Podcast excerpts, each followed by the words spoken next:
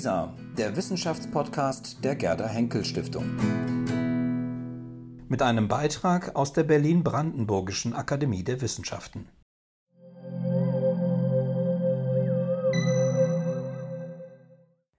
Vor sich sehen Sie das Modell eines Cheops-Satelliten der European Space Agency.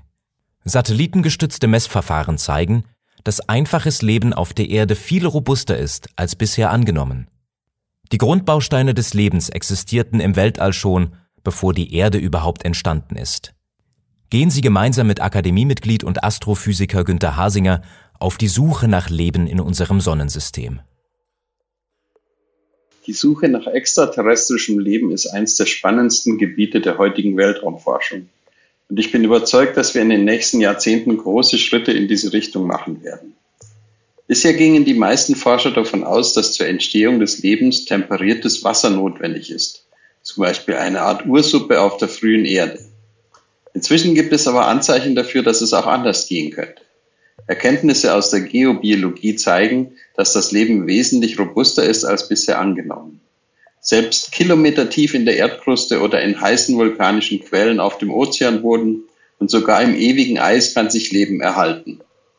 Demnach gibt es unter der Erdoberfläche fast ebenso viel Biomasse wie die gesamte Flora und Fauna auf der Erde. Zum Teil laufen dort unten vollkommen andere Stoffwechselprozesse ab. Tief in der Erde hat man zum Beispiel Bakterien gefunden, die sich durch die Energie radioaktiver Zerfälle ernähren und Jahrtausende überleben können. Inzwischen geht man davon aus, dass die Grundbausteine des Lebens bereits vor der Bildung des Sonnensystems entstanden sind. In interstellaren Wolken und in Kometenmaterie hat man eine große Anzahl komplexer organischer Moleküle gefunden. Benzolringe, Alkohol, Aminosäuren. Vielleicht haben sich in Milliarden Jahren vor der Entstehung der Erde auf Staubkörnern in Dunkelwolken, angetrieben von der Energie radioaktiver Zerfälle und kosmischer Strahlung, katalytische chemische Prozesse abgespielt, die letztlich der Entstehung des Lebens zugrunde liegen. Die mögliche Befruchtung durch organische Moleküle aus dem Weltraum liegt der Panspermien-Theorie zugrunde. Damit spricht natürlich auch nichts gegen einfaches Leben, das noch unter der Oberfläche anderer Planeten im Sonnensystem existieren könnte oder in den eisbedeckten Ozeanen der Jupiter- und Saturnmonde.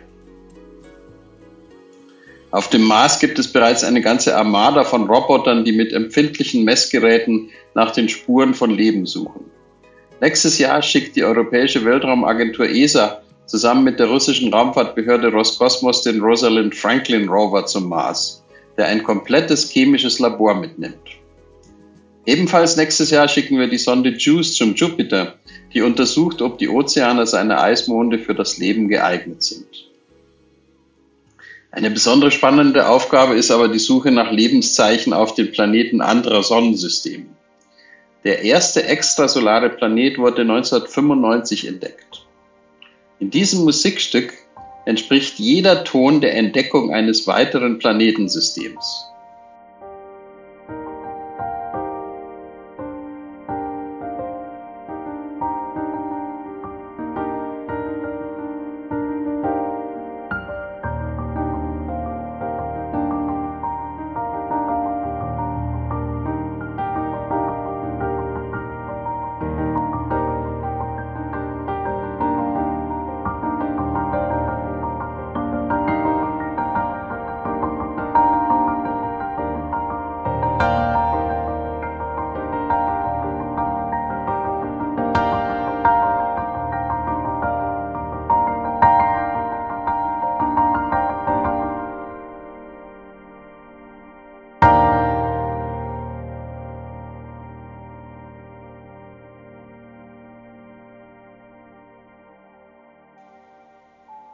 Inzwischen kennen wir bereits über 4000 Planeten, die andere Sonnen umkreisen. Der ESA-Satellit Cheops, dessen Modell in der Rotunde der Akademie ausgestellt ist, hat vor kurzem ein System mit sechs Planeten entdeckt, die einen Stern so ähnlich wie unsere Sonne umkreisen. Allerdings sind sie ihrer Sonne wesentlich näher als der Merkur unserer Sonne und damit unerträglich heiß. Interessanterweise bilden die Umlaufbahnen dieser Planeten ein harmonisches Muster eine sogenannte Laplace-Resonanz, die man in diesem Hörspiel sehr schön erkennen kann. Jedem Planet ist ein Ton zugeordnet, umso höher, je schneller er umläuft. Aus den harmonischen Drei- und Vierklängen ergibt sich eine Art Musik. Ein ähnliches Planetensystem wurde um den Stern Trappist 1 gefunden, der tatsächlich etwas mit dem belgischen Bier zu tun hat. In diesem Fall gibt es sieben felsige Planeten, die ihren Stern ebenfalls in der Harmonie einer Laplace-Resonanz umkreisen. In diesem Klavierstück sind die Planeten wieder durch verschieden hohe Töne dargestellt.